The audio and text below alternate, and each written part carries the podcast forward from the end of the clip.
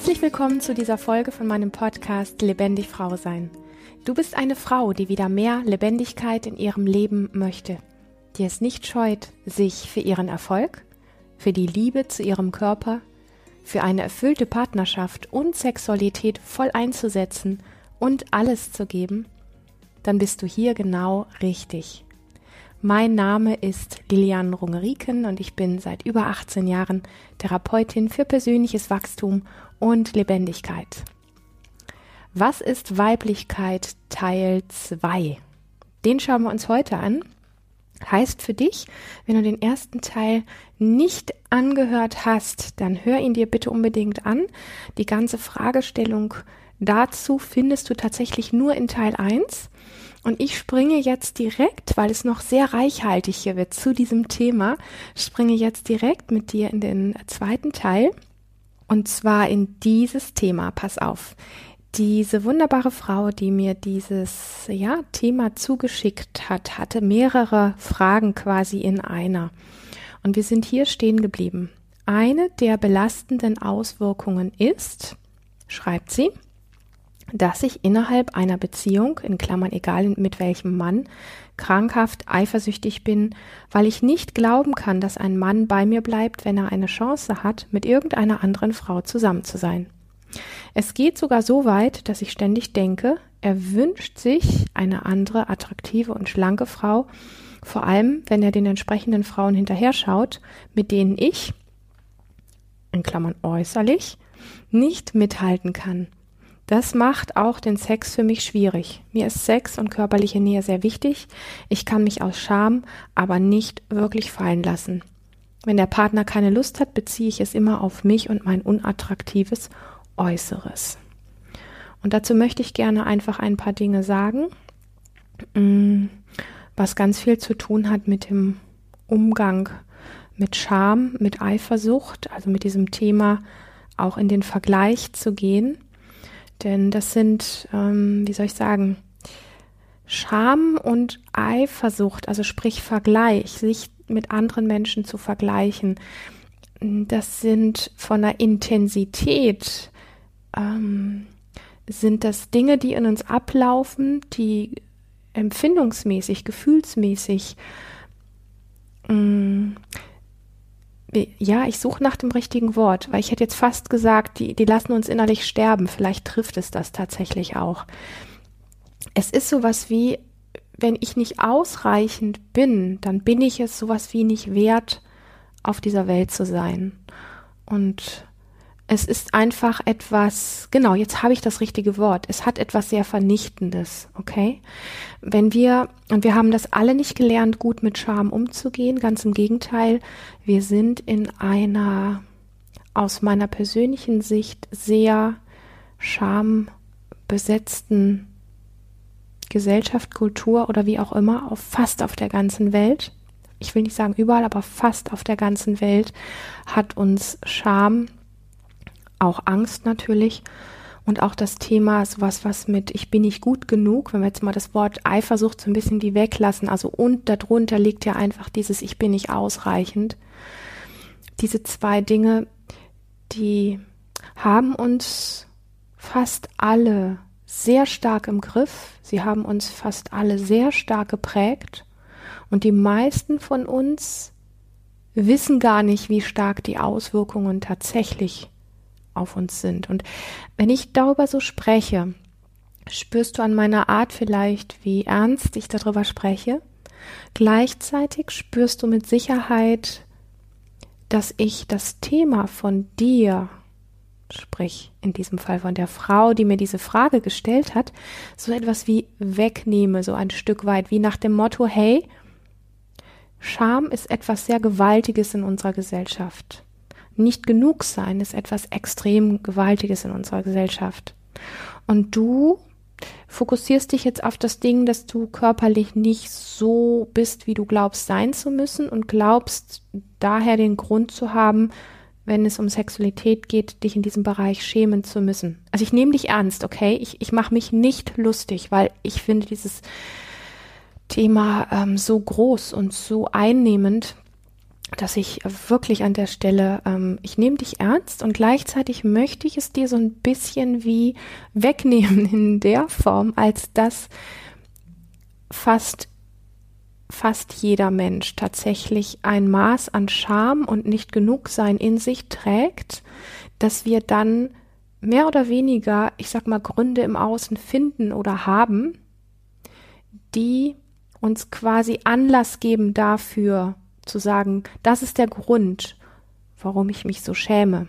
Das ist der Grund, warum ich eifersüchtig bin oder glaube, nicht genug zu sein. Ich glaube, dass das viel weniger mit dem Thema, auf das wir das Projizieren zu tun haben, als vielmehr, dass wir dieses, dieses ähm, große Loch von ich bin nicht ausreichend, ich bin nicht richtig ähm, und ich muss mich schämen in uns tragen.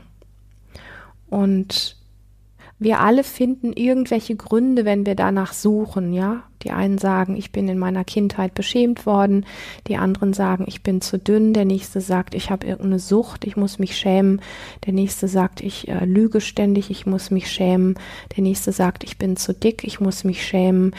Mm.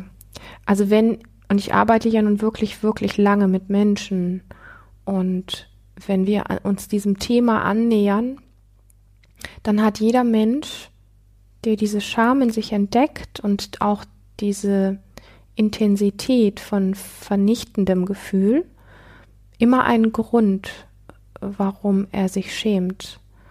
Und ich kann nur wirklich betonen, dass du, und ich nehme dich ernst in der Form, als dass du sagst, für dich ist der Auslöser deine Körperform. Und gleichzeitig weiß ich, dass du mit dieser Intensität des dich Schämens nicht alleine bist, sondern es ist grundlegend ein, Pro nennen wir es mal Problem der Menschheit, okay? Einigen wir uns mal auf so ganz simple Worte, weil ich finde oft, sonst druck sich hier so rum nach den richtigen Worten suchend und merke dann, dass ich, dass nicht auf den Punkt bringe. Vielleicht liege ich nach deiner Auffassung mit meinen Worten nicht immer 100 Prozent. Ich versuche es einfach trotzdem so zu sagen, wie ich denke. Dieses Ding, Scham und nicht genug sein hat uns alle im Griff. Und die Frage an der Stelle ist natürlich, was können wir denn tun, ähm, um da auszubrechen? Und das hat wirklich jetzt nochmal gesagt, weniger mit deiner Körperform zu tun, als viel mehr mit diesem, und da glaube ich dran, das funktioniert für mich und die Menschen, mit denen ich gearbeitet habe, funktioniert das auch. Es ist so etwas wie ein Ankommen bei dir selber. Das heißt in meiner Sprache äh, ein Wiederlernen, dich wirklich zu spüren, und zwar von innen heraus. Und ich nenne das auch ganz gerne ein in dir wohnen und ein von dort aus, also von diesem in dir wohnen, von dort aus in die Welt schauen. Und das andere, nämlich die, diese, diese Sache, ich ähm, bin zu dick oder ich habe nicht den Körper, ähm, bin nicht schön genug für meinen Partner, und dann gehe ich in diesen Vergleich, bin ich, schneide nicht gut ab, das heißt, ich schaue auf andere Menschen. Das ist ein aus dir herausfallen. Das ist dieses ähm, nicht mehr bei mir sein, ja. Ich starre auf jemand anderen und sage, die ist aber schön, die hat den richtigen Hintern, die würde meinem Mann gefallen. Und damit bin ich nicht mehr mit in mir, also in mir und mit mir im Kontakt, sondern ich falle quasi über die Idee, die in meinem Kopf entsteht, weil ich mit meinen Augen etwas sehe, was im Vergleich besser abschneidet, falle ich aus mir heraus. Und was es an der Stelle braucht, ist dieses, ähm, diesen Fokus zu dir selber. Also nicht so dieses Ding, was macht er, wem schaut er hinterher. Das ist schon der Moment, wo du dich von dir selber trennst, sondern ähm, wirklich, wie kannst du den Fokus immer wieder zu dir zurückholen? Und zwar nicht auf den, äh, mein Hintern ist verkehrt oder mein Bauch ist zu dick, sondern vielmehr wirklich einfach auf dich als ganzes wertvolles Wesen. Und wenn wir das wertvoll im Moment noch nicht so empfinden können, dann zumindest mal auf dich als Wesen, in dein inneres Spüren von innen heraus, nicht von ich spüre, dass meine Oberschenkel zu viel sind oder zu wackelig sind oder was auch immer, sondern einfach dieses in dir zu Hause sein. Also für mich hat das sehr viel mit ähm, Körperempfinden lernen, sehr viel mit Embodiment, sehr viel mit allem, was dich wieder lernen lässt, ähm, dich wirklich gut wahrzunehmen. Das hat sehr viel auch mit Achtsamkeit und mit Atem und so weiter zu tun. Und das ist etwas, was für mich tatsächlich funktioniert. Also so dieses Zufriedensein mit dir, das hat weniger zu tun mit dem, wie sehr du, was weiß ich, irgendwelchen Schönheitsidealen der äußeren Welt unterliegst, ja, sondern es hat wirklich sehr viel mehr damit zu tun, wie sehr du dich mit dir verbunden fühlst und an deine inneren Qualitäten anknüpfen kannst. Und by the way, ich möchte einfügen an dieser Stelle, dass der Kopf ganz schnell versucht, das zu verstehen und er kann es nicht verstehen, okay? Diese Form von wie sehr du mit dir selber verbunden sein kannst und deine inneren Qualitäten quasi ähm, von innen heraus wahrnehmen kannst, ist etwas, was der Kopf nicht verstehen kann. Das geht nur über das Erleben.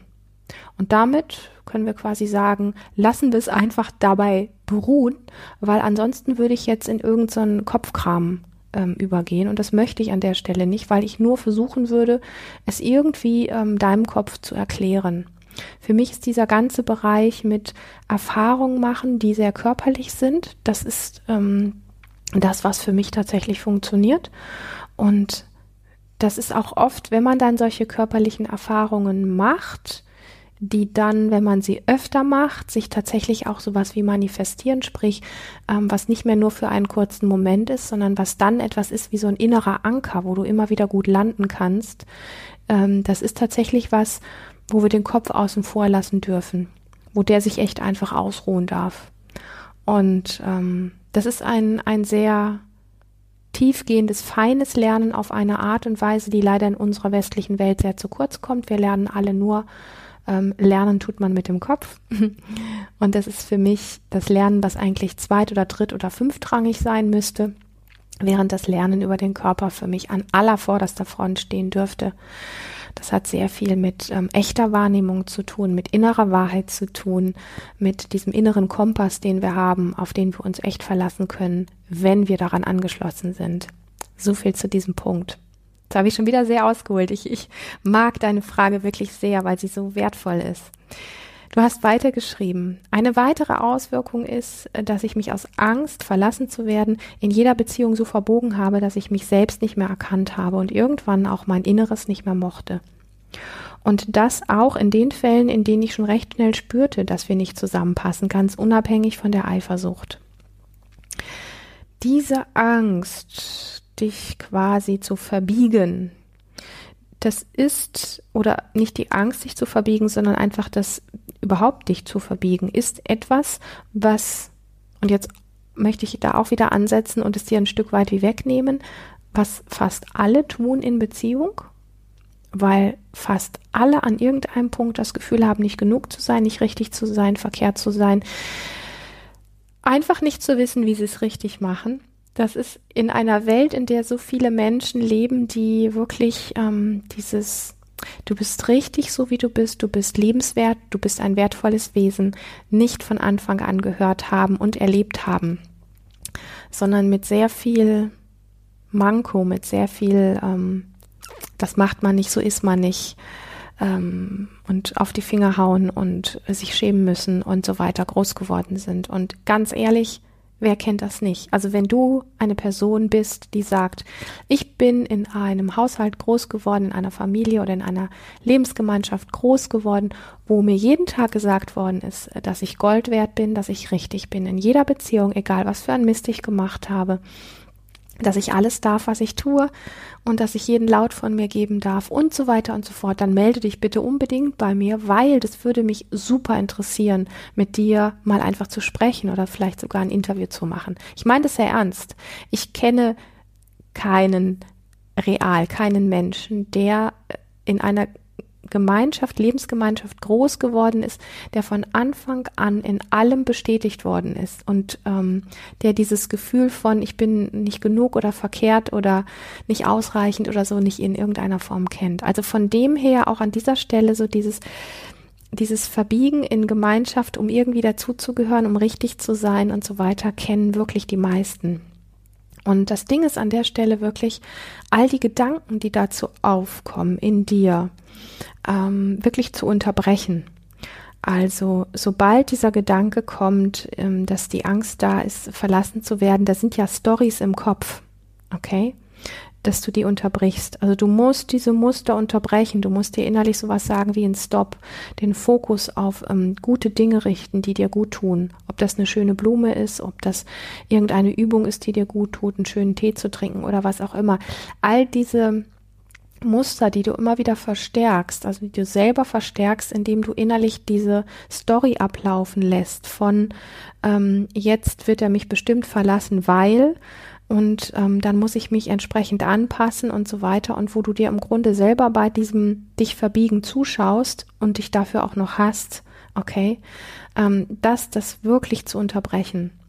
Und im allerbesten Fall hilft wirklich entweder den, den Fokus auf etwas zu richten, was dir gut tut, körperlich zu werden, auf jeden Fall, also sowas auch wie ähm, ähm, Musik anmachen und wild tanzen oder irgendwie, also bewusst einmal schnell, was weiß ich, um Block laufen oder in den Wald rennen, ähm, deinen Körper abklopfen, um dich wieder wirklich richtig zu spüren. Solche Dinge. Das ist wesentlich. Und ich könnte mit dir wetten, dass du dir so ein Stück weit wieder bei zuschaust, okay?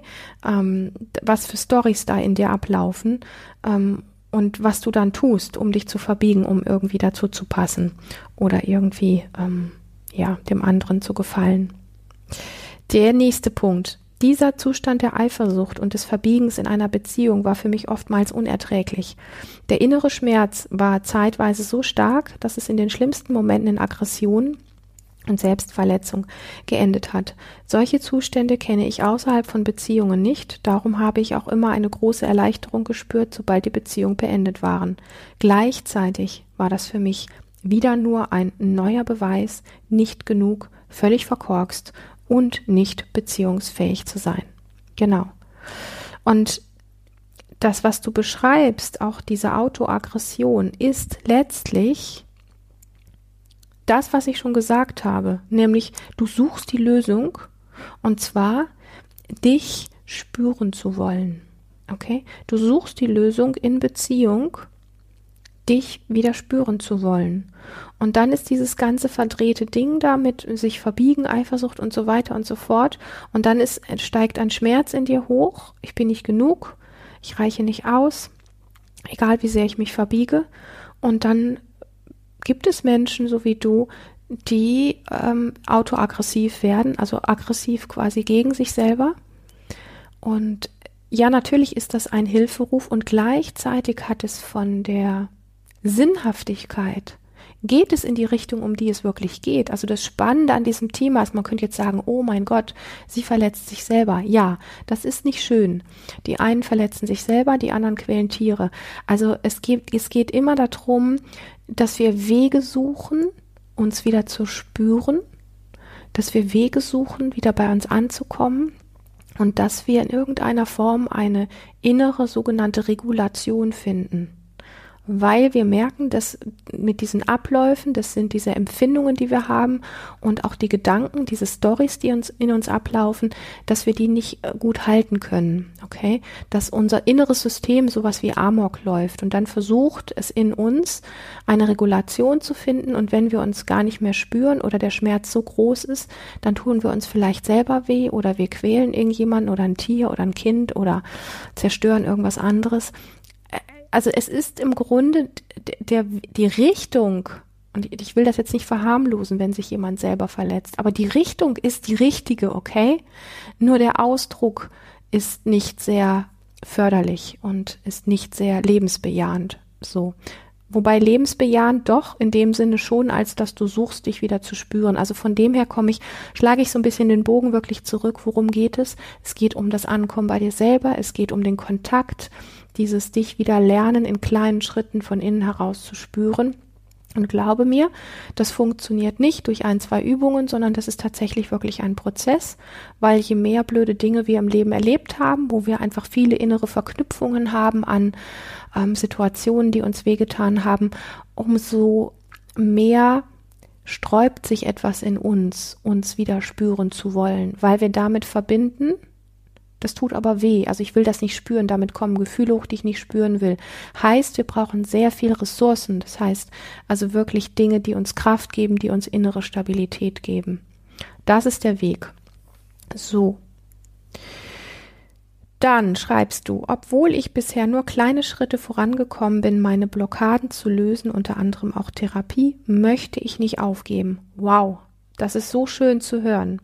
Mein größter Wunsch ist es, mich selbst annehmen und lieben zu können, mich um meinen Körper zu kümmern und mich wohl, frei und leicht zu fühlen. Ich möchte eine erfüllte, liebevolle Partnerschaft mit einem zu mir passenden Partner führen und in mir das Gefühl und die Gewissheit haben, liebenswert, einzigartig, attraktiv, weiblich und begehrenswert zu sein. Nochmal, wow. Ich möchte darauf vertrauen können, dass mein Partner mich liebt und genau mich als Partnerin haben will, ohne dass er mir das ständig durch Worte oder körperliche Nähe bestätigen muss. Also, erstmal wow, wow, wow, klingt paradiesisch. Und ich glaube, der erste Schritt in diese Richtung, damit wir es nicht abhängig machen von, ähm, ich nehme zehn Kilo ab und habe plötzlich, wer weiß wie, äh, den perfekten Partner gefunden. Also, dass wir es nicht von diesen äußerlichen Dingen abhängig machen, okay, das ist für mich nicht der Weg, der funktioniert. Natürlich kann es dir ein besseres Körpergefühl geben, wenn du zu oder abnimmst, je nachdem, was dir fehlt.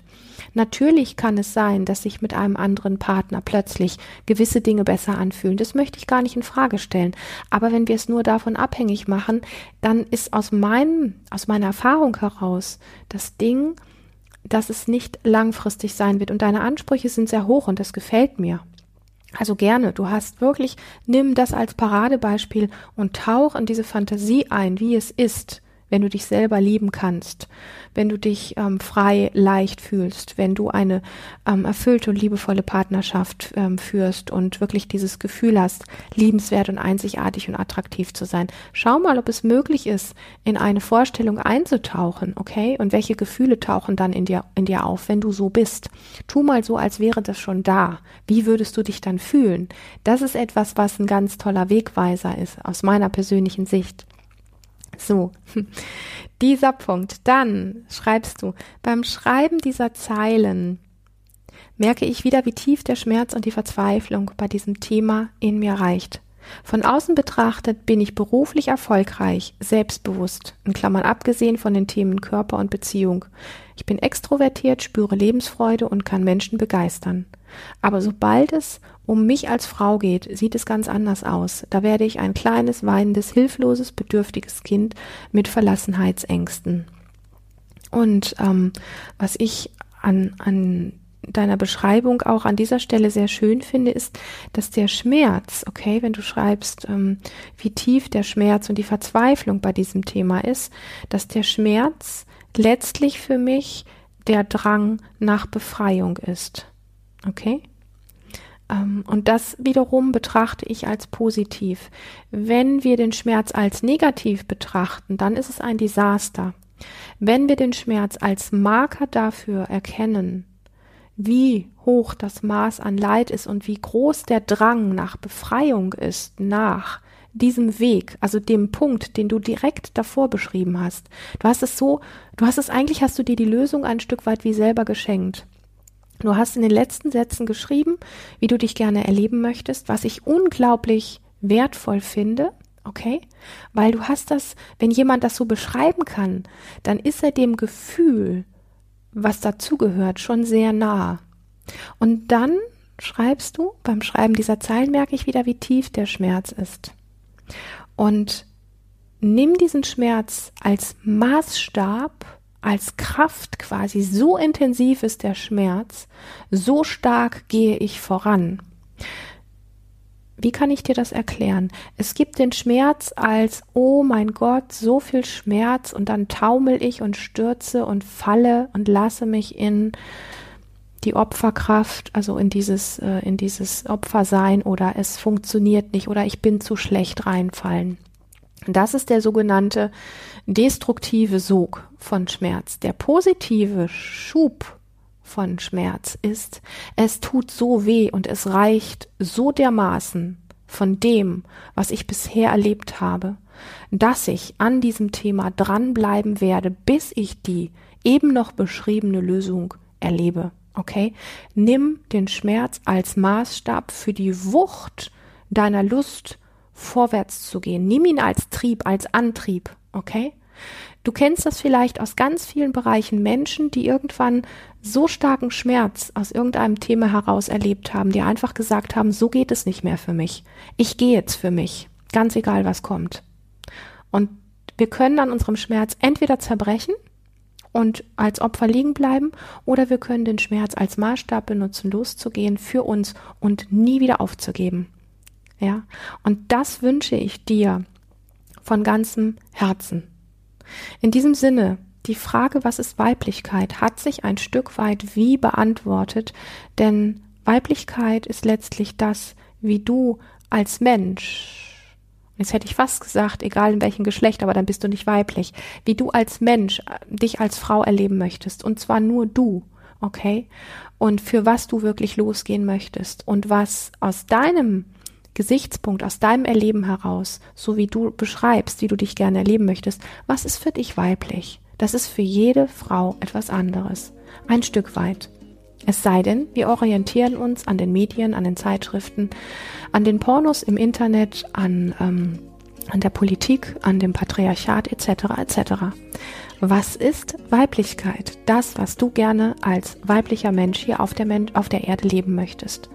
Und in diesem Sinne ein großes Dankeschön für diese wertvolle Frage.